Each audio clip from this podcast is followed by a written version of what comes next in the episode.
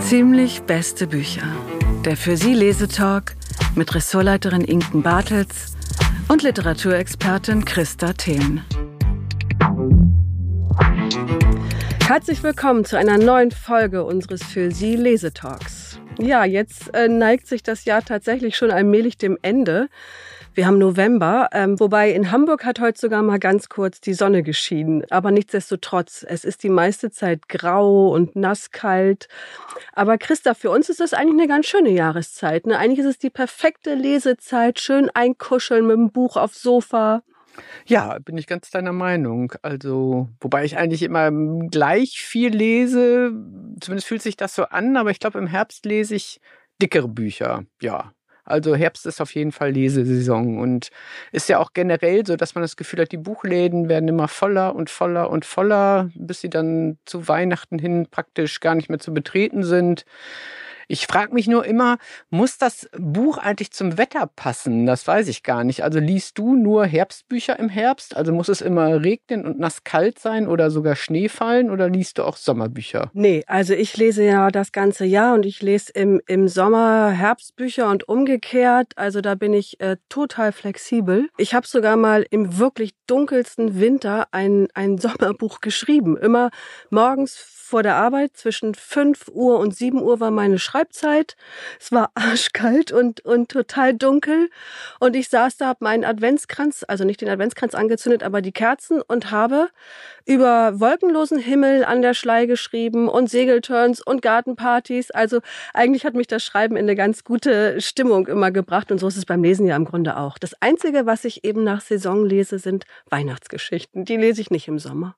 Das stimmt, das stimmt, das geht mir genauso. Und Schnee, nee, mit den Wettergegebenheiten bin ich, glaube ich, auch eher unempfindlich. Kann alles sein, Hauptsache das Buch stimmt und die Geschichte packt mich. Absolut. Hm. Also deshalb passend zur Jahreszeit ist unser Thema heute die besten Bücher für den Herbst, für die dunkle Jahreszeit, zum Kuscheln, zum Träumen, zum äh, whatever, also einfach zum ähm, Freude haben beim Lesen. Unter anderem dabei ist heute der Roman Florence Butterfield und die Nachtschwalbe von der britischen Autorin Susan Fletcher. Und zu Gast haben wir heute die beiden Übersetzerinnen dieses Romans, Silke Jellinghaus und Katharina Naumann. Ja, also äh, kommen wir doch gleich mal zum ersten Buch, oder? Ja. Ja, das erste Buch, um das es heute geht, ist der neue Roman der Schweizer Autorin Milena Moser, Der Traum vom Fliegen. Milena Moser ist sicherlich vielen von euch ein Begriff. Sie ist eine ziemlich fleißige Autorin, muss man sagen. Ähm, in den letzten ja, gut 20 Jahren hat sie auch gut 20 Bücher veröffentlicht. Der Durchbruch äh, gelang ihr Anfang der 90er mit dem Roman Die Putzfraueninsel. Die Geschichte wurde kurz darauf auch fürs Kino verfilmt. Und Milena Moser schreibt auch regelmäßig Kolumnen für Schweizer Magazine. Und ich finde, sie ist also auch eine sehr spannende Frau. Sie hat inzwischen zwei erwachsene Söhne, hat die Welt bereist und lebt nun mit ihrem Mann, dem mexikanischen Künstler Victor Mario Zabala und zwei Katzen, wie ich gelesen habe, in San, also hauptsächlich in San Francisco. Ich glaube, sie hat auch noch einen Wohnsitz in der Schweiz, aber ähm, ja, irgendwie hat ihr die, haben ihr die USA es angetan. Und dort in der Gegend um San Francisco spielt auch der Roman Der Traum vom Fliegen. Es geht um die 19-jährige Sophia, übrigens eine Figur, die auch schon in vorherigen Romanen aufgetaucht ist, aber eben noch wesentlich jünger. Jetzt ist Sophia 19 und jetzt ist sie nicht nur eine Randfigur, sondern die Hauptfigur. Ja, und Sophia kann fliegen. Das klingt erstmal ein bisschen fantastisch, das ist es auch. Ähm, ja, aber Sophia kann es nun mal. Doch genau das, also dies Fliegen können, wovon sie eigentlich immer geträumt hat, macht ihr nun, da sie es kann, wahnsinnige Angst. Denn von oben aus der Vogelperspektive muss sie schreckliche Dinge mit ansehen. Sie sieht zum Beispiel Obdachlose, die verprügelt werden. Und so wird aus dem Traum von, vom Fliegen im Grunde ein Albtraum. Und deshalb, ähm, ja, um im wahrsten Sinne des Wortes die Bodenhaftung nicht zu verlieren, futtert sich Sophia innerhalb eines Jahres 30 Kilo an. Und dieses Übergewicht ist dann wiederum für ihre beiden Väter der Grund, sie in eine Klinik zu bringen, wo sie abspecken soll und auch psychologisch betreut werden soll ja, und dieses, diese Privatklinik, die Therapeuten, die Mitpatienten, das ist im Grunde das ganze Setting, äh, in der diese Geschichte spielt. und in der Sophia immer mehr merkt, dass sie mit ihrer ja, Superkraft oder mit ihrem geheimnisvollen Talent, wie immer man es nennen möchte, gar nicht so allein ist, wie sie dachte. Es gibt eine Patientin, die kann sich unsichtbar machen und einen Patienten, der kann Gedanken lesen. Also ich muss sagen, ich habe diesen Roman sehr gern gelesen. Es sind ganz wunderbare Figuren, ernste, tiefe Themen, ähm, aber alles ganz leichtfüßig geschrieben. Christa, ich glaube, du hast das Buch auch gelesen. Hat es dir gefallen?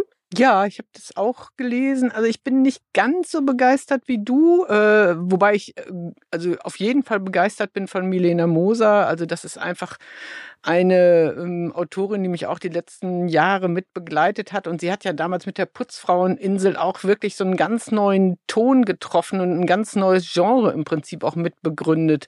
Das war in den 90ern äh, ein ganz großer Trend und sie war eine der bedeutendsten Stimmen, so einen leichtfüßigen Frauenroman, der die, der den Alltag der Frauen anspricht, der auch äh, komödiantisch ist. Also bei ihr gab es auch immer was zu schmunzeln und zu lachen trotzdem auch die ganzen Wirrungen und Irrungen und Fallstricke des Frauenlebens nicht verschweigt. Und sie kann einfach schreiben. Die hat ja, glaube ich, auch eine Schreibschule. Sie unterrichtet das auch. Auf ihrer Website äh, habe ich das so ein bisschen nachgelesen. Da ist sie ja wohl auch sehr erfolgreich.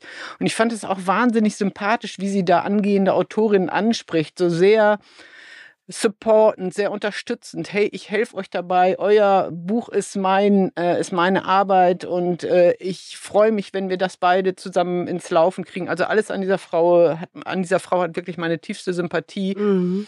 Ähm, deshalb verzeihe ich ja auch, dass sie in diesem Buch vielleicht manchmal, finde ich, so ein bisschen hinter ihrem Können zurückbleibt. Ich fand, es hat so einige Längen. Ich fand, in einigen Episoden konnte ich ihr nicht so ganz folgen oder verlor, die verloren für mich so ein bisschen den inneren, die innere Spannung. Aber grundsätzlich auf jeden Fall eine Leseempfehlung und für alle Milena Moser-Fans sowieso. Mhm.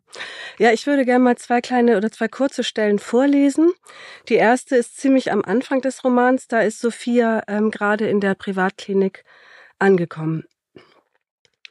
Sophia hatte keine Essstörung. Ihre Gewichtszunahme war eine bewusste Entscheidung gewesen. Sophia hatte sie, wie alles in ihrem Leben, gründlich überdacht.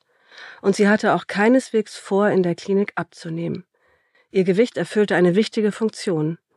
Doch das konnte sie niemandem erklären. Man würde ihr nicht glauben. Man würde sie für verrückt erklären. Dann doch lieber süchtig, dachte sie. Und noch eine Stelle ungefähr 100 Seiten später, da hat sie nämlich Kontakt zu eben Mitpatienten ähm, geknüpft und äh, das ist etwas, was Sophia gar nicht leicht fällt und das ist für sie selbst auch so ein bisschen überraschend, dass sie eben ja tatsächlich auch so eine Einsamkeit überwindet und da nun in dieser Klinik ja auch sowas wie Freunde findet. Und das ist, finde ich, eben auch, und das hat mir so gut gefallen, ein, ein Thema dieses Romans. Also ein bisschen Außenseitertum, ähm, ja, Freundschaft, Einsamkeit, das zu überwinden, auch zu merken, hey, ich bin, bin vielleicht anders als alle anderen, aber das ist okay. Und durchaus auch den, den Mut zu haben, ja, eben auf andere zuzugehen und dann eben auch, also wenn man das Fliegen möglicherweise auch so als, als Metapher auf Freiheit eben, eben liest, ne? Dieses ähm, hab Mut zur Freiheit, trau dich, egal wie du aussiehst, egal wie du drauf bist, was du denkst, aber trau dich, dieses Geschenk Leben zu leben im Grunde. Das finde ich, spiegeln alle diese Figuren in der Klinik wahnsinnig gut wider. Das mochte ich sehr. Also nochmal eine kurze Textstelle, wie gesagt, ungefähr 100 Seiten später. Sophia ist mit zwei Mitpatienten so einen Klippenweg hochgewandert und Sophia hat, hat jetzt das Wort. Eben als wir hochmarschierten, hatte ich zum ersten Mal wieder dieses Gefühl zwischen den Schulterblättern, so ein Zucken, als ob da versteckte Muskeln aufwachen würden. So fängt es an. So hat es immer angefangen. Aber diesmal hat es nur einen Moment lang gedauert. Einen Moment lang wollte ich über die Klippen springen und abheben aber es war nicht so stark wie sonst. Interessant, sagte Kamel. Obwohl in diesem Moment auf dem Meer draußen was Schlimmes passiert ist?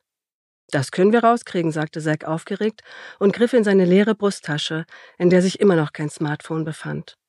Shit. Ich glaube, es geht um etwas anderes, sagte Sophia. Sie wusste nur nicht genau um was. Die Erkenntnis war ganz nah, aber sie kriegte sie nicht zu fassen. Sie konnte die Worte beinahe auf der Zunge spüren, aber nicht aussprechen. Vertrau auf das, was du weißt, dachte sie. Aber was wusste sie wirklich? Tatsache ist, dass sich unsere, sagen wir mal, speziellen Fähigkeiten, Superkräfte, insistierte Zack. Sophia ignorierte ihn. Dass die sich hier bisher nur in den Momenten gezeigt haben, die uns zusammenführten, uns drei. Das muss doch etwas bedeuten. Auf sie traf das allerdings nicht zu. Sie war nicht geflogen, noch nicht. Trotzdem war Sophia sicher, dass sie recht hatte. Ich kann mir nur einen Grund vorstellen. Wir haben eine gemeinsame Aufgabe. Eine Aufgabe, die wir nur gemeinsam erfüllen können, wenn wir unsere Fähigkeiten zusammenlegen. Kluges Mädchen, sagte Kamel, wie du das auf den Punkt gebracht hast, echt. Zack stand auf und stellte sich vor die beiden Frauen. Wir haben eine Mission, rief er. Dann griff er nach ihren Händen und riss sie hoch in die Luft, als wolle er einen gemeinsamen Sieg feiern. Beide Frauen entzogen sich irritiert seinem Griff und wandten sich von ihm ab. Okay, okay, okay, schon gut. Ich hab verstanden. Wir müssen ja nicht gleich beste Freunde werden. Obwohl, ich sag euch ehrlich, mir wären schon halbherzige Freunde willkommen. Ich habe nämlich gar keine. Nicht einen einzigen. Ja, also das nochmal ähm, die für mich drei wichtigsten Figuren in diesem Roman, aber alle anderen machen auch Spaß und ähm, die habe ich auch sehr gern begleitet. Also nochmal die bibliografischen Angaben. Milena Moser, Der Traum vom Fliegen, erschien ist der Roman bei Kein und Aber. Er hat 260 Seiten und kostet 24 Euro. Jetzt sind unsere beiden Gästinnen zu uns ins Studio gekommen, Silke Jellinghaus und Katharina Naumann. Und man kann durchaus sagen, ähm, ihr seid zwei Frauen mit vielen Talenten. Aber nicht nur das, ihr seid auch zwei Frauen mit vielen Namen. Dazu kommen wir noch. ähm, jetzt kommen wir erstmal zu euren Talenten. Ihr seid Lektorinnen, Autorinnen, Übersetzerinnen. Zusammen habt ihr das Textbüro mit anderen Worten. Und ähm, jetzt kommen wir mal zu einem Talent dieser vielen, nämlich ähm, das Talent des, des Übersetzens. Da habt ihr nämlich, wie ich finde, einen ganz tollen Roman gerade übersetzt, äh, Florence Butterfield und die Nachtschwalbe von Susan Fletcher. Christa, ich glaube, das Buch hat's dir auch angetan. Erzähl doch mal kurz, ähm, worum es geht. Betonung auf kurz, Christa. Es ist nämlich ein ganz äh. schöner Schinken, aber wir wollen ja auch noch Zeit zum Quatschen haben. Ja, okay, dann versuche ich das mal. Also, es geht um eine ältere Dame oder alte Dame namens Florrie, die in einer Seniorenresidenz lebt. Babington Hall oder Babington Hall, da frage ich gleich nochmal unsere Expertin, na, wie man das genau eigentlich ausspricht.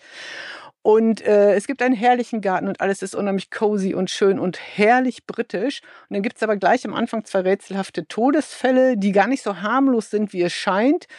Und nicht so harmlos, wie es scheint, ist auch ein bisschen das Motto dieses Buches, finde ich, weil das gilt auch für diese wahnsinnig nette, charmante ältere Dame. So, das war jetzt ganz kurz. Und dann, und dann, und dann. Ne? Mehr sage ich jetzt nicht. Pünktchen, Pünktchen, Pünktchen. War das kurz genug oder habe ich etwa was vergessen? Man könnte deutlich mehr sagen, aber ich finde, das trifft es schon ganz gut. Genau, also jetzt hat gerade Silke gesprochen, das kann man ja vielleicht noch mal kurz sagen, aber erzählt doch mal, was hat euch denn bei diesem, beim ersten Lesen des Manuskripts ähm, besonders gefallen oder fasziniert?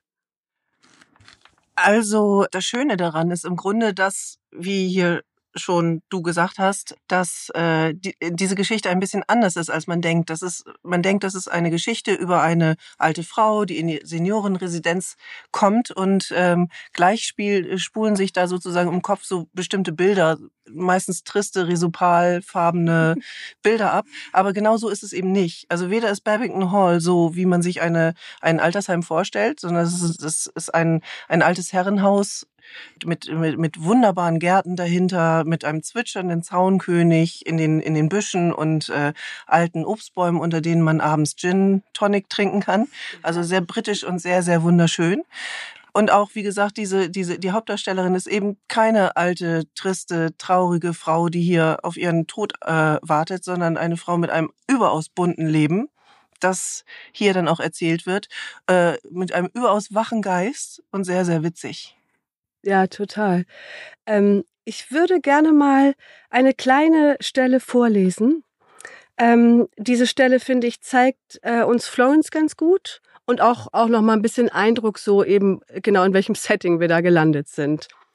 Ähm, also wie gesagt, Florence ist 87, das hatten wir schon mal gehört. Und Florence hat inzwischen nur noch ein Bein seit ungefähr, also seit, ein, seit gut einem Jahr, weil sie hat sich ganz schlimm verbrannt am Glühwein. Das, das ist natürlich total tragisch, aber wenn man diese Szene zum Beispiel liest, ist es eigentlich leider auch schon wieder komisch. Also alles, also auch ein wunderbar britischer Humor im Grunde. Ähm, ja, ich lese eine kurze Stelle mal vor. Ach so, und Florence ist eben gerade an der, also die Stelle, die ich vorlese, Florence ist gerade auf der Suche nach einer Sen äh, äh, Seniorenresidenz, jetzt habe ich's, ähm, weil sie eben nun einbeinig einfach nicht mehr ähm, alleine zurechtkommt. Ein paar Tage später, ganz zufällig, hörte Florrie von einem Seniorenheim im Dorf Temple Beaches auf dem Land in Oxfordshire. Es war auch für Rollstuhlfahrer geeignet. Jemand erwähnte es ganz nebenbei in Mrs. Pringles Book Bazaar, und der Name Temple Beaches gefiel Florrie sofort, so dass sie ihren Stift hervorholte und sich den Namen notierte. Sie stellte sich darunter tiefe herbstliche Buchenwälder vor. Sie hatte auch ihre Kindheit in Oxfordshire verbracht. Daher fand sie die Vorstellung angenehm, dorthin zurückzukehren. Aufregung begann in Florrie zu blubbern, wie Milch in einem Topf. Sie steckte sich für den Besuch ihre beste Brosche an. Sie machte Käse und saure Gurken-Sandwiches für Vera und sich selbst, die sie in einer Toreinfahrt aßen, wobei sie auf Schafe schauten. Und bei der Ankunft fragten sie sich, ob sie die falsche Adresse hatten oder ob sie das kleine sprechende Gerät in Veras Cockpit einfach in die falsche Richtung geleitet hatte. Denn dieses Gebäude war prachtvoll. Es sah mehr wie ein College in Oxford aus als wie ein Altenheim mit tiefroten Ziegeln, Schiebefenstern und breiten Blumenrabatten. In der Nähe schlug eine Kirchenglocke zur Mittagsstunde. Und als Florrie zum Eingangstor rollte, kam eine Schildpadtkatze aus dem Gebüsch, den Schwanz steil nach oben gestellt und mauzend. Sie rieb sich an Florries übrig gebliebenem Bein. Und diese war plötzlich so dankbar für alles. Die Katze, die Kirche, die Wetterfahne, die elegante Schrift auf dem goldumrandeten Schild über dem Eingang, die die Worte Babington Hall bildete, dass sie sich die Nase mit dem Taschentuch abtupfen musste. Besser ging es doch gar nicht. Also ähm, sowohl finde ich Sound als auch Humor und so, wie gesagt, das ist alles very British. Wie, ähm, wie übersetzt man das? Wie, wie bekommt man das ins Deutsche? Oder könnt ihr da selber auch irgendwie frei agieren? Und, und also ja, erzählt mal, wie ist, wie ist da euer, eure Aufgabe? Naja, zuerst hat man natürlich so einen Auswahlprozess bei den Übersetzungen, die man überhaupt annimmt. So man liest das und schaut, ob man damit was anfangen kann, ob das zu einem spricht, ob man glaubt, dass man für diese Stimme und diesen Ton vielleicht auch der richtige ist. Und wenn wir was zusammen übersetzen, ist es natürlich nochmal einfacher, weil wir dann, also einer fängt an und dann lesen wir uns das auch gegenseitig vor, dann kommt man in den Ton mit dem anderen zusammen rein, hat den schon im Ohr, kann selber weiter übersetzen. Das ist ein bisschen wie Ping-Pong spielen und äh, genau, man hört den dann zusammen, würde ich sagen. Man entwickelt ihn zusammen, den Ton. Es ist auch so, wenn man das liest und merkt hier, der äh, die Autorin will, dass das ein bisschen lustig ist, das äh, hört man ja sofort raus, dann äh, dann weiß man, oh super, super, dann reibe ich mir immer schon die Hände und Silke auch, weil das können, weil wir das ganz gut können und äh, dann dann hört man schon, man hört so, also am, im besten Fall liest man etwas und hier war das auch so, man liest die ersten Seiten und hört schon den deutschen Sound dazu im Kopf. Also man nicht in vollständig ausformulierten Sätzen, aber man hört ungefähr, wie die miteinander reden. Denn das Schwierigste sind tatsächlich immer Dialoge. Dialoge müssen echt klingen. Das, die, und da gibt es auch die, da kann man eigentlich die meisten Übersetzerfehler machen. Dass man, wenn man sich dann, wenn man dann anfängt, an dem Englischen zu kleben, dann klingt es nicht mehr natürlich. Das ist im, in diesem, im erzählerischen Hintergrund nicht so schlimm. Aber bei Dialogen ist das der Killer, wenn die nicht natürlich miteinander reden oder das irgendwie so klingt, als ob als ob ja es einfach nicht deutsch ist. Mhm. Das ist äh, das ist wirklich was, was dann auch den Leser rausschmeißt. Und wenn man da das Gefühl hat, oh, ich höre die miteinander reden, dann ist das einfach, dann setzt man sich hin und beredet, wer sieht's jetzt wen, ab wann fangen die an sich zu duzen. Das ist ja etwas, was im Englischen Stimmt, nicht gibt. Ja, da bin ich gar nicht Aber bedacht, was bei uns klar. natürlich doll die Distanz ja, ja. so zeigt, also oder Annäherung zeigt. Also wann ich hier gerade auch Stan Stanhope und ähm, also das Florrie, Love Interest genau. von von äh, von Florrie äh, und Florrie, wie die sich, wenn die am Compound Komposthaufen auf den Plastikstühlen sitzen und sich natürlich am Anfang siezen, sich dann näher kommen und dann muss man irgendwann entscheiden, so, das ist jetzt also eine so intime Situation, da muss man entweder, da bietet der eine dem anderen, weil es alte Leute sind, das Du an oder man geht irgendwie über, es muss irgendwie eine Situation, da bespricht man sich zum Beispiel. Das sind so Dinge, die man besprechen muss. Oder sehr schön, worauf ich ziemlich stolz bin, mhm. ganz am Anfang gibt es einen Sessel und da heißt es, der wird irgendwie so verglichen mit so einem Entengrün. Und daraus habe ich Erpelfarben gemacht, weil das fand ich ziemlich lustig. Erpelgrün fand ich ziemlich klasse. Die, sowas ist dann sowas, was man, äh, was man sich dann gegenseitig übergibt. Oder wenn sie da am Ende sagt, hier, das passt aber nicht mit dem, was du da am Anfang gemacht hast, dann muss man das natürlich rückändern, weil sie natürlich dann am Ende mehr weiß als ich. So doll steige ich da nicht ein. Als Übersetzer ist man tiefer in dem Text als als Leser. Der, das, man merkt auch, wenn was hakt oder wenn der Autor nicht richtig gut war oder so. Das, es gibt ja auch Autoren, die nicht so gut sind. Dann muss man das ein bisschen auffangen und dann kann das, da muss man sich sehr gut absprechen. Also da habt ihr durchaus Freiheiten dann, ja? Also ihr müsst euch da jetzt nicht äh, sozusagen ans, an die Vorgabe so Wort für Wort halten, sondern dann feilt ihr das. Da kommt euch ja sicherlich auch eure Erfahrung als Lektorin total zugute, ne? Unbedingt. Also wenn man am Text die ganze Zeit kleben bliebe, dann wäre das Ergebnis katastrophal mhm. und wirklich nicht besonders gut lesbar. Und als Lektorinnen, wenn man eben jahrelang auch Übersetzungen redigiert hat, weiß man natürlich, worauf man achten muss, eben die Dialoge vor allem oder auch ähm, es, es ist auch so, wenn, wenn, wenn was redundant ist, dann sieht man das als Übersetzer schneller, als Leser liest man vielleicht drüber weg, aber als, als Lektor oder oder Übersetzer streichen wir das dann raus und machen Vermerk oder also wir redigieren tatsächlich auch beim Übersetzen immer mal und machen dann Vermerke an den Rand, wenn irgendwer gerade noch saß und plötzlich steht oder solche Dinge fallen einem dann eben auf. Mhm. Genau. Also das, da sind wir natürlich geschult ein bisschen mhm. über die Jahre durch unsere Arbeit als Lektorinnen. Das heißt, ihr müsst dann auch äh, Szenen dazu erfinden. Also wenn ich jetzt aus dieses Sie, aus Sie wird du Beispiel äh, zurückkomme, dann würde man ja ähm, irgendwie eine kleine Szene oder zwei, drei Sätze mehr brauchen, die ja im Originaltext gar nicht gestanden haben. Ähm ja, das muss man machen. Manchmal muss man auch Dinge erklären. Also wenn äh, zum Beispiel so referiert wird auf, ich habe jetzt gerade was, da wird manchmal auf Star Wars äh, rekurriert, dann muss ich schnell erklären, dass das der irgendwie so ein Unhold von Tatooine ist oder also da muss ich einfach kurz erklären, was damit warum das der warum das sozusagen darauf rekurriert wird, was das Besondere daran ist, weshalb dieser Vergleich jetzt gemacht wird. Das kann man manchmal mit so einem Halbsatz hinkriegen, manchmal sind es zwei Sätze, aber das ist nötig, um um, um auch so, es gibt äh, das, was ich gerade übersetze, kommt aus dem Amerikanischen und man merkt doch, dass die Kultur wirklich anders ist in vielen Dingen. Und dann muss man halt erklären, was da genau der Punkt ist, warum das jetzt angeführt wird. Da nimmt man sich dann einen Teil raus und äh, was Deutsches kann man dann häufig nicht nehmen, weil das einfach zu zu sehr auseinandergegangen ist von der Kultur. Zum Beispiel diese Drive-In-Kultur von, dass wir haben die Drive-Ins, aber nicht so so wie die die haben. Und sie haben zum Beispiel da so einen Schalter, vor den sie sich auch zu Fuß stellen können. Das ist aber ein Walk-in-Schalter, aber den gibt es eben dann nicht immer und der, der unterliegt bestimmten Regeln und das muss man dann eben kurz erklären, damit man das hier, hier versteht. Das, ist, das sind so Kleinigkeiten, die merkt man, glaube ich, als derjenige, der den Text akquiriert, also als der Lektor, der das Buch einkauft, den, das sieht man in dem Moment nicht.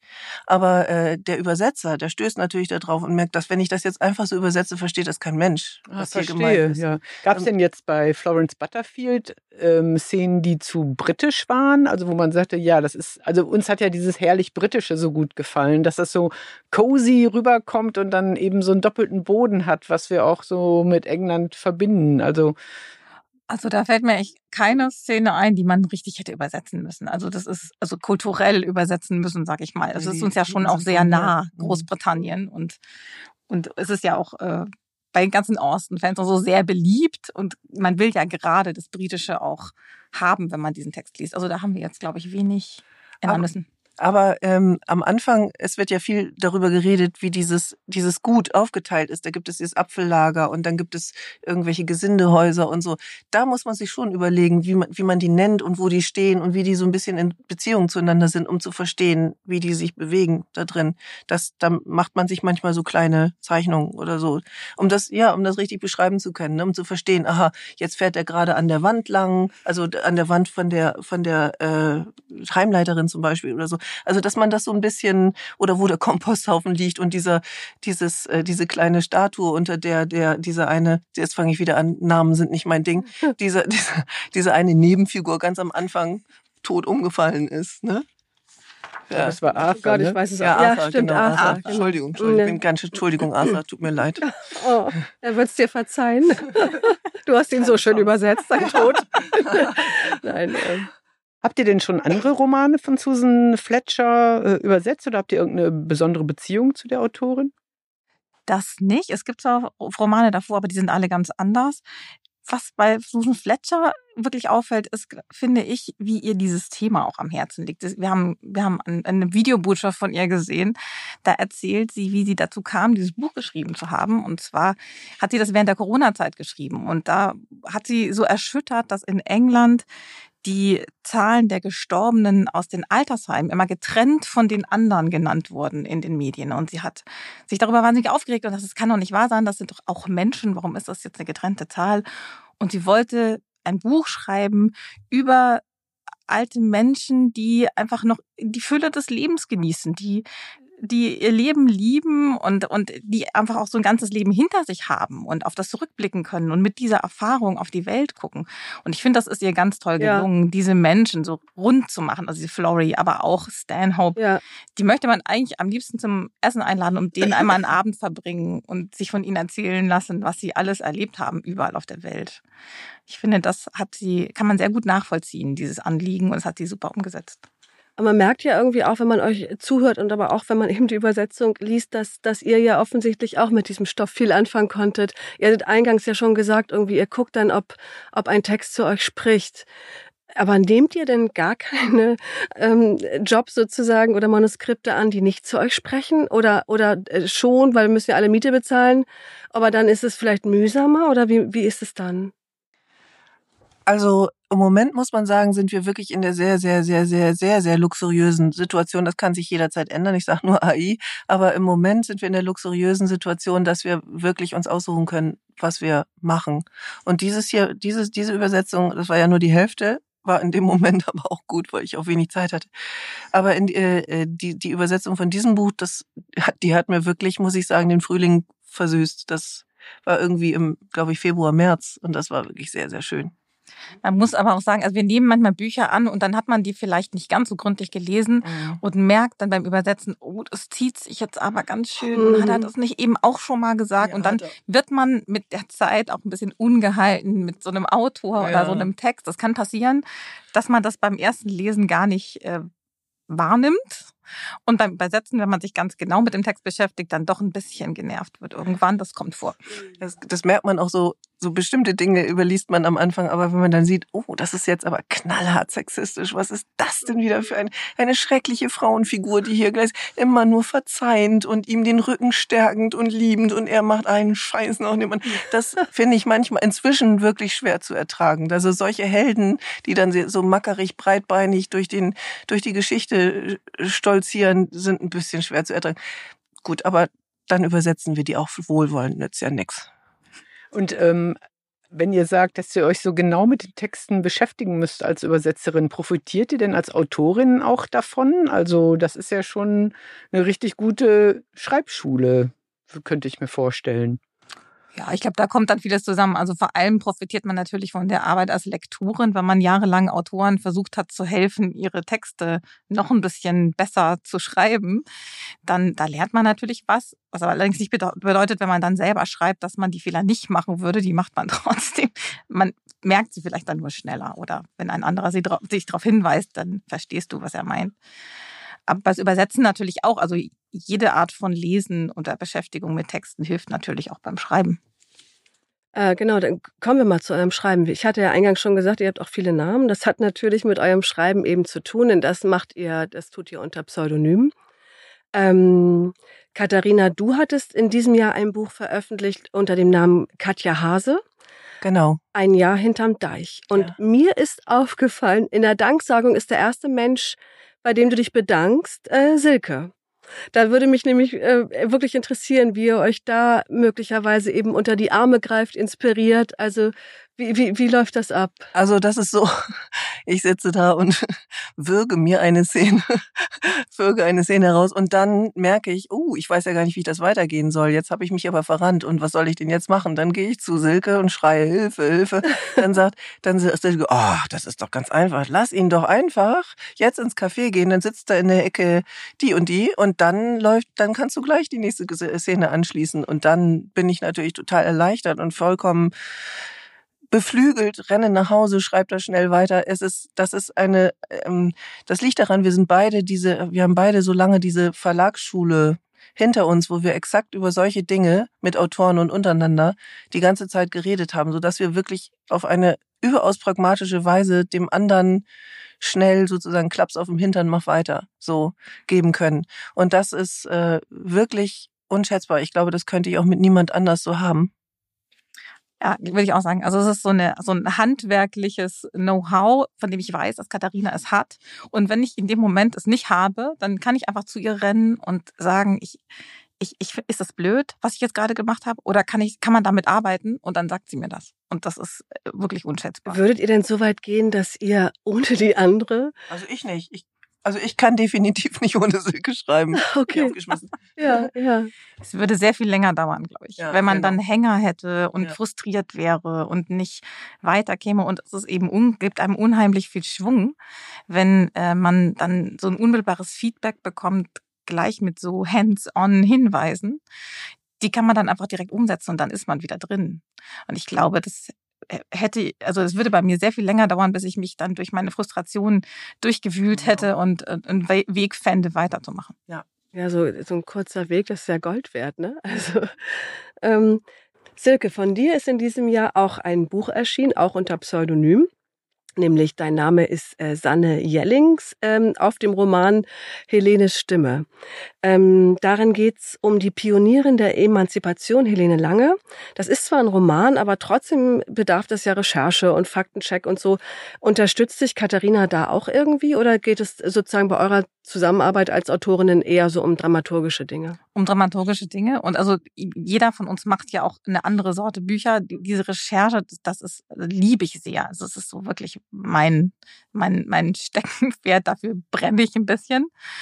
Und diese Geschichte, ähm, zu recherchieren hat mir auch sehr viel Spaß gemacht. Also diese, dieses Jahr, das ich da erzähle, aus Helene Langes Jugend, das sie in Süddeutschland verbracht hat, das hat wirklich stattgefunden. Und das ist das Jahr, über das sie sagt, ähm, später in ihren Memoiren, das hätte sie zur Frauenrechtlerin gemacht. Und es hat mich total interessiert, was da passiert ist. Und das habe ich dann auch schon sehr ausführlich recherchiert.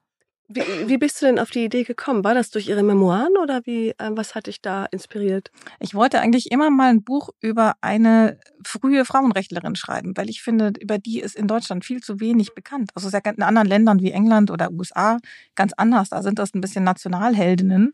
Und bei uns hat man da so ein paar Matronen vor Augen in hochgeschlossenen Blusen und findet die irgendwie eher abschreckend. Und ich fand, das muss man ändern. Und dann habe ich mich da mal umgeguckt und überlegt, wo steckt eine Geschichte, die ich erzählen kann. Und so bin ich auf Helene Lange und dieses Jahr gestoßen, weil ich in diesem Dorf tatsächlich auch als Kind viel Zeit verbracht habe, in dem sie da war. Da haben meine Großeltern gelebt. Mhm. Und dann war das gleich so ein Anknüpfungspunkt. Ja. ja, wir bitten ja immer unsere Gästinnen auch Buchtipps mitzubringen. Was habt ihr uns mitgebracht? Wir sind gespannt. Also, ähm, ich bin ja so ein bisschen die Expertin für absurde Sprachen, die ich immer gerne lerne. Ich bin gerade dabei, Koreanisch zu lernen. Und das sehr gut finde ich, dieses Buch, das habe ich dann auch gelesen, allerdings auf Deutsch, von Kim Ji-young, geboren, also es heißt Kim Ji-young, geboren 1982 von Choi Nam-ju. Das ist, hat sich inzwischen auch schon über zwei Millionen Mal verkauft weltweit. Und da geht es um die Kindheit, Jugend, Erwachsensein und Mutterschaft einer, einer Frau, die, äh, also in, in, in Korea seit ab den 80ern, ähm, das wirklich sehr eindrück, eindrücklich schildert, wie diese, diese junge und dann älter werdende Frau immer versucht, ihren Lebensweg zu gehen. Immer steht da irgendwer im Weg. Also ein Mann, die Kollegen, äh, die Schwiegermutter, sonst wer. Und lässt sie nie so sein. Also überall stößt sie gegen Hindernisse und fängt irgendwann an, ihre Persönlichkeit abzuspalten und in die jeweiligen Frauenfiguren ihres Lebens, in die Schwiegermutter, in die Schwester, in, in, in alle möglichen, äh, da sozusagen reinzuschlüpfen. Und der Mann äh, steht dann vollkommen ratlos davor, weil er plötzlich eine Frau hat mit multiplen Frauenpersönlichkeiten, die aber alle ja, die eben alle so Frauen ihrer Zeit sind. Und das ist so eindrücklich. Das hat, das ist ein zutiefst feministischer Text, ohne feministisch zu sein. Er ist also einfach sehr, hat sehr viel Kulturelles da drin und sehr viel, was wir als exotisch empfinden. Und auf der anderen Seite ist er aber so universell in dem, was er sagt, dass mich das sehr, sehr beeindruckt hat. Ein ganz tolles Buch, finde ich. Kann ich nur sehr empfehlen. Das klingt ganz toll. Magst du noch mal Titel und Autorin sagen? Ja, die, äh, der Titel heißt Kim Ji-Young geboren 1982, so heißt er. Und die Autorin heißt Choi Nam-ju. Also für alle, äh, die, die jetzt das noch nicht äh, schreiben konnten, möglicherweise. Das bei kommt, Kiwi erschienen, bei Kiwi. Bei Kiwi erschienen. Das kommt auch alles in unsere Show Notes. Also ähm, alle, die es interessiert, keine Sorge, ihr könnt das nachlesen. Also ich möchte gern ein Buch empfehlen oder mehrere Bücher. Also das eigentlich ist eine Trilogie, die auch ähm, von einer Frau geschrieben worden ist, Tove Dietlefsen. Und zwar ähm, die drei Bücher Kindheit, Jugend, Abhängigkeit, in denen sie ihr Leben erzählt, äh, im Kopenhagen der 1920er bis 1940er Jahre. Und das tut sie ganz ehrlich, super übersetzt von äh, Ursel Allenstein übrigens, in so einer ganz klaren Sprache. Und ähm, es ist eben die Geschichte einer Frau, die aus der Arbeiterklasse stammt, für die Bildung erst ein ganz hehres, unerreichbar scheinendes Ziel ist. Und dann wird sie Autorin und kommt in die Kreise, in die sie eigentlich immer wollte. Allerdings wird sie dann abhängig von Drogen. Und das fand ich wahnsinnig eindrucksvoll geschildert. Das hat mich auch lange beschäftigt, wie, ähm, wie das geschildert ist. Also kann ich auch sehr empfehlen. Ja, das habe ich immerhin mal gelesen. Also das fand ich fand es auch, ich fand es ein ganz, ganz tolles Buch, also eine tolle Trilogie.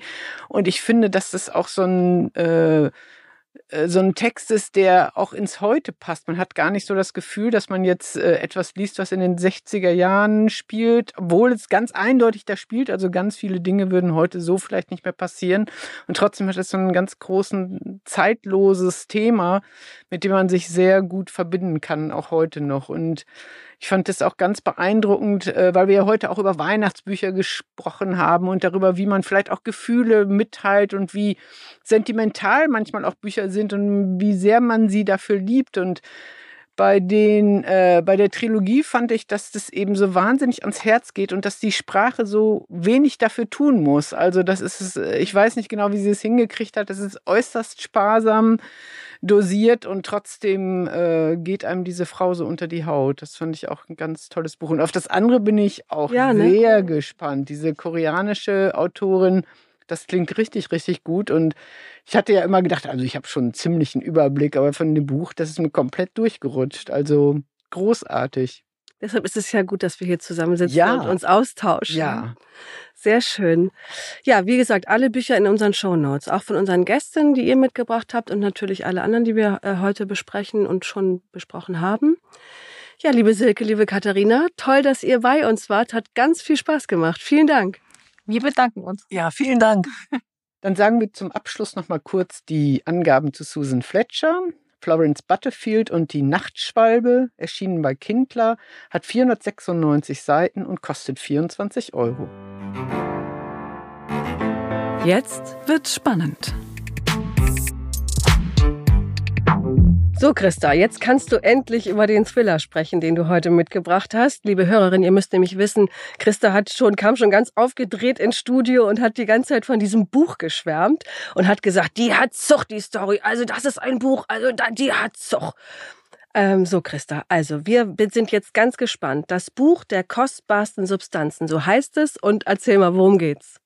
Ja, äh, also es heißt das Buch der kostbarsten Substanz. Äh, sorry, aber ich habe mich selber auch schon 25 Mal vertan. Oh, sorry. Der ja. Titel ist ein echter Zungenbrecher. Und ähm, es ist ein Thriller, aber ich finde eigentlich, es ist vor allem thrilling. Also es ist eine unglaublich aufregende Geschichte.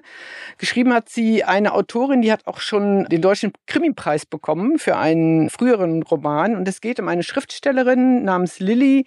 Die hat mit Ende 20 Mal einen Bestseller geschrieben. Jetzt ist sie in ihren 40ern und handelt mit alten, wertvollen Büchern. Und lebt mit ihrem dementen Mann auf dem Land. Und dann bietet ein Kunde ein, ein Kunde sucht ein okkultes Buch über Sexmagie aus dem 17. Jahrhundert und dafür will er ein Vermögen zahlen. Und sie interessiert das anfangs nicht wirklich, weil das ist nicht ihre Preisklasse, aber sie beginnt dann doch nachzuforschen, hat auch einen Geschäftspartner namens Lukas, mit dem sie sich dann verbündet. Und so nach und nach geraten sie in den Sog dieses Buches, beginnen das zu jagen. Es gibt nur ganz wenige Exemplare weltweit und die mächtigsten Männer der Welt wollen es haben. Und dieses Buch hat fünf Siegel. Die äh, Siegel muss man mit den mit, der, mit den kostbarsten Substanzen benetzen. Und diese Substanzen haben alle etwas mit Sex zu tun. Die erste ist Schweiß, die anderen kann man sich vielleicht denken, ich verrate sie jetzt mal nicht. Und wenn man also diese Siegel mit den Substanzen benetzt, dann erhält man unbegrenzte Macht und den besten Sex seines Lebens. Also es geht darum, dieses Buch zu kriegen, aber es geht eben auch darum, wie weit würdest du gehen, um das zu bekommen, was du wirklich, wirklich willst? Und das macht dieses Buch so klasse, dass es nicht nur ein Thriller ist, der einfach eine spannende Story extrem professionell erzählt, sondern dass es immer noch so einen Unterton gibt. Und das Ganze spielt eben auch in der Welt der Bücher, weil alle Beteiligten sind totale Buchfans, Bücherfans oder handeln mit alten Büchern oder ähm, sind eben auf der Jagd nach diesem wertvollsten Buch aller Zeiten. Oh, schön. Also ich mag ja immer total gerne so Bücher, die in dieser Bücherwelt spielen.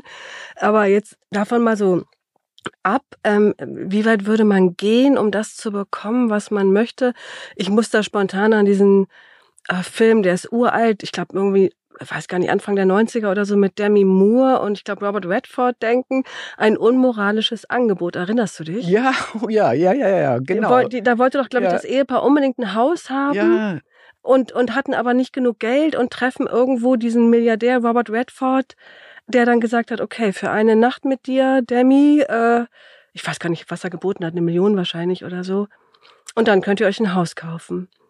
Ähm, das ist ja eine Frage, die kann man sich echt mal stellen. Ne? Wie weit würde man denn gehen? Ich ja, in dem Film fand man das ja so ein bisschen absurd. Ich glaube, das war auch nur so der Move, um die Geschichte in Gang zu bringen, weil ich weiß, dass man sich damals mit Freundinnen immer darüber unterhalten hat, wie viel man dann selber nehmen würde. Und äh, dass wir alle dachten, na ja, ähm, eine Million, also ich würde den Preis hochhandeln und dann äh, äh ist die Geschichte eigentlich auch zu Ende. Also maximal Stoff für einen Kurzfilm. Ja, aber das ist natürlich, ich meine, äh, Hollywood, ne? Da kommen natürlich Gefühle ins Spiel und dann wird's kompliziert. Stimmt. Äh, was ist denn jetzt in, in deiner Geschichte? Was macht's denn da kompliziert? Da könnte man ja auch sagen, so, ich finde jetzt das Buch oder, oder eben auch nicht. Also sag mal, was ist da los? Ja, du hast völlig recht. Es kommen Gefühle ins Spiel. Also es geht eben nicht nur um die Jagd nach diesem Buch und möglichst viel Geld abzugreifen, sondern Lilly hat eben diesen dementen Mann, der auch mal ein berühmter Schriftsteller war und an einer ganz fürchterlichen frühen Art von Demenz erkrankt ist. Sie liebt ihn aber. Gleichzeitig gibt es eben dieses Love Interest mit dem Lukas, diesem Geschäftspartner, mit dem sie zusammen äh, das äh, Buchjagd und äh, sie fragt sich, wem muss sie treu bleiben, wen liebt sie eigentlich, was will sie eigentlich wirklich vom Leben? Ich meine, eigentlich war sie mal Bestseller-Autorin, eigentlich wollte sie mal Schriftstellerin werden und von diesem Traum ist eigentlich gar nicht viel übrig geblieben. Und das ist so dieser Subtext unter dem Buch, mhm. unter der Geschichte. Ich habe auch mal eine äh, Stelle rausgesucht, die so ein bisschen gerade auch diesen Subtext und diese Bücherwelt so ein bisschen beleuchtet. Das äh, spielt in dem Moment, in dem sie zum ersten Mal ein tatsächliches Exemplar von diesem berühmten Buch vor sich sehen.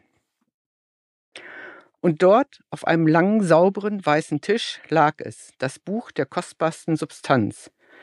Ich konnte mich nicht erinnern, wann ich das letzte Mal wegen eines Buchs so aufgeregt gewesen war. Seit ich das Schreiben aufgegeben und angefangen hatte, unsere Bibliothek zu verkaufen, waren Bücher, die vorher meine größte Freude im Leben waren, für mich zu einer verfluchten Last geworden. Bücher verkaufen ist nicht dasselbe wie der Handel mit Aktien oder Pfandbriefen, wo man den ganzen Tag am Computer sitzt und auch Häuser verkaufen ist etwas anderes. Weil niemand von einem erwartet, dass man ein Sommerhaus oder eine Eigentumswohnung persönlich vorbeibringt. Bücher sind schwer, schmutzig und verwirrend. Sie riechen streng und man bekommt trockene und staubige Haut davon. Ich begriff jetzt, dass es mir traurigerweise inzwischen vor Büchern graute, vor jedem einzelnen. Das war ein Verlust. Ein Buch aufzuschlagen, war mir früher immer vorgekommen, als würde ich ein Fenster in eine neue und geheimnisvolle Welt öffnen. In meiner Kindheit waren Bücher meine besten Freunde gewesen. Ich hatte über meinen Bilderbüchern gebrütet, mir, jedes, mir jeden einzelnen Strich jeder Zeichnung eingeprägt. Als ich schließlich Bücher mit richtigen Kapiteln las, merkte ich, dass Worte noch viel mehr erklärten als Zeichnungen. Vor meinem geistigen Auge konnte ich das Bild genau erkennen, das ein Buch für mich malte. Den Times Square mit einer Grille. Ein Schweinepferch mit einem Spinnennetz, ein Apfel so groß, dass er eine süße, klebrige Welt für mich darstellte. Ich wollte Schriftstellerin werden, noch bevor ich begriff, was für ein Beruf das war. Zu Büchern hatte ich die dauerhafteste und tiefgreifendste Beziehung in meinem Leben.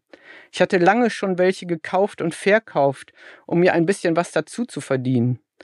Als ich aber anfing, sie aus Verzweiflung zu verkaufen, nicht aus Liebe, beschlich mich das Gefühl, dass selbst meine Liebe zu Büchern, sowie alles andere, was ich früher geliebt hatte, sich nun gegen mich gewandt und hässlich geworden war. Das ist also die Backstory zu Lilly, zu der Heldin. Und ähm, das ist ein unglaublich gutes Gewicht zu dieser thrilling äh, Bücherjagd-Story mit den verrücktesten, skurrilsten und auch äh, teilweise unsympathischsten Bücherfans, die man sich so vorstellen kann. Das Ganze hat auch noch so eine gesellschaftskritische Note, weil diese sehr reichen Männer natürlich äh, in der Regel ähm, auch sehr eigenwillige Vorstellungen von Macht haben. Das Ganze ist sehr erotisch und mein Fazit wäre vor allem, dass äh, Sarah Gran, die Autorin dieses Buches, wirklich über Sex schreiben kann, was ja eine der schwierigsten Disziplinen überhaupt ist. Entweder ist es abstoßend, peinlich, trutschig, kitschig, da fallen einem eine Million Vokabeln aus. Ja, an, stimmt, ja warum man das alles nicht lesen möchte. Aber sie bleibt im Sound ihres Buches und sie trifft äh, wirklich genau auch die Gefühlswelt, in der sich diese Lilly bewegt. Also heiße Lebens äh, Leseempfehlung von mir. Lebensempfehlung irgendwie auch. Zum Schluss vielleicht noch mal kurz die bibliografischen Angaben. Sarah Gran, das Buch der kostbarsten Substanz, erschien bei Surkamp, 361 Seiten, 17 Euro und übersetzt von Conny Lösch, die ich zufällig auch persönlich kenne. Ich habe die auf der Buchmesse getroffen und grüße sie hiermit mal ganz herzlich. In einem Rutsch gelesen. So, liebe Lesefreundinnen, bei dem Buch, das ich jetzt mitgebracht habe, und das ich letztes Wochenende in einem Rutsch gelesen habe, kann ich, kann ich schon mal sagen, macht's euch gemütlich. Holt euch ein Tässchen Tee und vielleicht auch ein paar Scones und Clotted Cream, macht Kerzen an und dann einfach nur genießen, diese herrlich glitzernde Weihnachtsstimmung, die dieser Roman versprüht. Also, er heißt Winterträume im kleinen Grand Hotel von Felicity Pickford. Ja, und das ist wirklich so ein äh, fast äh, kitschiger, aber sehr, sehr wohltuender Weihnachtsroman. Es geht um das Grand Hotel 24 Charming Street, so heißt das Hotel. Ähm, es steht in Schottland, genauer gesagt an den Klippen der Isle of Skye. Ja, und hat eben auch über Weihnachten geöffnet und beherbergt eine illustre Schar an Gästen, zum Beispiel den Busfahrer Harold, der aussieht wie Jean Connery und ähm, der in diesem Jahr auf Einladung des Hotels dort als Ehrengast verweilt. Also das Hotel lädt immer jedes Jahr einen ja, ein Ehrengast ein. Aber es gibt auch noch andere Gäste, zum Beispiel ein äh, Unternehmerpaar aus der Schweiz. Ähm, die Ehefrau des eh ehemaligen Premiers ist auch da und dann eben noch jede Menge Angestellte, weitere Gäste, zum Beispiel eine Filmcrew, die eine, ein Film über dieses Grand Hotel dreht und für jede Menge Chaos sorgt. Eine sehr äh, wunderbare Figur ist eben auf jeden Fall Harold, der Busfahrer, der da die ganze Zeit immer alles genießt und eine wunderbar wohltuende Ruhe ausstrahlt. Eigentlich passiert in diesem Roman gar nicht so furchtbar viel. Ähm, das wirklich Schöne und Herzerwärmende ist eigentlich, also sind im Grunde die Figuren, die ja das Hotel sagen wir mal, ohne jetzt viel zu spoilern, ein wenig anders verlassen, als sie es betreten haben. Das Ganze ist wirklich einfach ein, ein herrlicher Weihnachtswohlfühlroman, den man so richtig gut wegschmökern kann. Winterträume im kleinen Grand Hotel ist übrigens eine Reihe. Das ist jetzt der dritte Band. Man muss aber die äh, beiden Vorgänger nicht gelesen haben, um da in dieser Welt irgendwie klarzukommen. Das, da kann man also einsteigen, wo man möchte. Christa, bist du eigentlich Weihnachtsfan oder ja, bist du eher nee, Weihnachtsmuffel? Nee, Weihnachtsfan auf jeden Fall, aber vor allem bin ich Scones-Fan. Also, und du kannst dir nicht vorstellen, wie lange ich schon am perfekten Scones-Rezept bastel. Und ich war ja gerade kürzlich in London, habe meine Schwester besucht und Das ist mal das Erste, was ich mache. Irgendein Café suchen, mir einen Tee bestellen und Scones dazu. Mhm. Und da schmecken sie einfach am besten. Ich weiß nicht, woran es liegt. Es muss am englischen Wetter liegen. Auf jeden Fall, ja, ja. Und so die Weihnachtsschmöker, die, da gibt's jetzt ja in Buchhandlungen ganze Tische voll. Ist das was? Oder ja, also da würde ich ehrlich gesagt bei unserem Anfang bleiben. Also im Herbst lese ich nicht unbedingt Herbstbücher und zu Weihnachten lese ich Weihnachtsbücher, aber nicht nur und sie müssen auch nicht Weihnachten spielen. Also ich mm. gucke da schon mal drauf, aber ähm, ist für mich jetzt nicht so zwingend. Also für mich gehört das ja echt dazu, ne? Wie, wie Weihnachtsfilme, ähm, also die mich in Stimmung bringen und mir wirklich die Adventssonntage versüßen. Deshalb lese ich auch immer so ein paar naja, manchmal kitschige Weihnachtsgeschichten, aber auch, ich mag auch wahnsinnig gern so Kurzgeschichten, die eben auch durchaus heiter und manchmal auch so durch, durchaus so ein bisschen bissig sein können. Ähm, es gibt da zum Beispiel, ähm, ich glaube inzwischen schon, ich weiß gar nicht, zehn oder so zehn Kurzgeschichtensammlungen bei, bei Rowold erschienen, herausgegeben von Dietmar Bittrich. Ähm, und diese, diese Kurzgeschichten, diese Bände äh, haben dann so wohlklingende Namen wie Weihnachten mit der buckligen Verwandtschaft oder Hol Oma von der Bohle weg oder diesmal bleiben wir bis Silvester. Und also diese heiteren Kurzgeschichten bringen echt Stimmung und ich kann es auch total empfehlen, so wenn der, wenn das Weihnachtsessen schwer im Magen liegt oder zwischen den Gängen irgendwie die Stimmung kippt, dass man einfach mal so ein Buch hervorholt und so eine heitere Geschichte vorliest. Das kann, ja, kann wirklich ähm, für gute Stimmung sorgen, finde ich.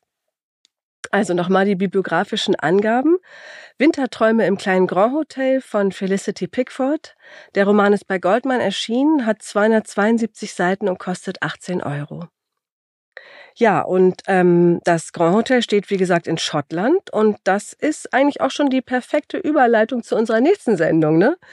Da ist nämlich die Schriftstellerin Isabel Bogdan zu Gast und äh, mit der sprechen wir natürlich übers, übers Schreiben, aber sie bringt auch ihren Bestseller mit, der V, der eben ebenfalls in Schottland äh, spielt.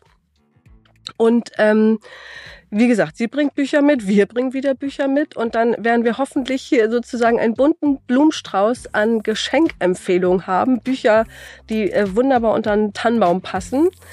Ähm, ja, insofern, wenn ihr mögt, hören wir uns dann wieder am 5. Dezember. Das ist dann schon die letzte Sendung in diesem Jahr. Und ja, bis dahin viel Freude beim Lesen und bleibt gesund. Tschüss. Tschüss.